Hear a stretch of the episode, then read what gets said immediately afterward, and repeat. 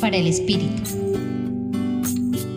En el Evangelio de hoy, según San Lucas, capítulo 21, versículos 20 a 28, Jesús se sirve de un hecho histórico, la caída de Jerusalén, a mano de una potencia extranjera para sostener al pueblo en medio de cualquier calamidad.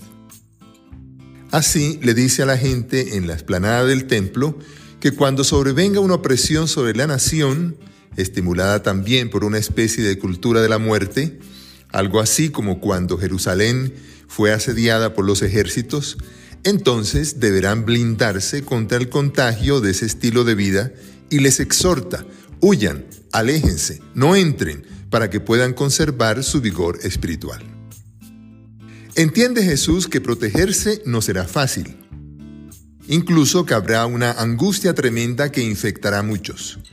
Pero también les anticipa que toda cultura de muerte se corrompe por dentro, se castiga a sí misma hasta que le llegue su hora. Pero en medio de esa ruina aparente, confíen que siempre estará surgiendo algo mejor. Habrá una intervención especial de Dios con gran poder, porque se acercará la liberación Dios hará que se cumpla la esperanza, será el fin del mal. Y ahora la pregunta es para ti.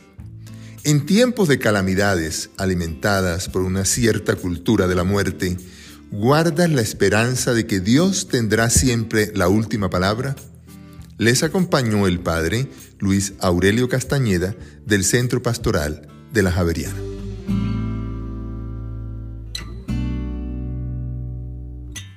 Escucha los bálsamos cada día entrando a la página web del Centro Pastoral y a javerianestereo.com.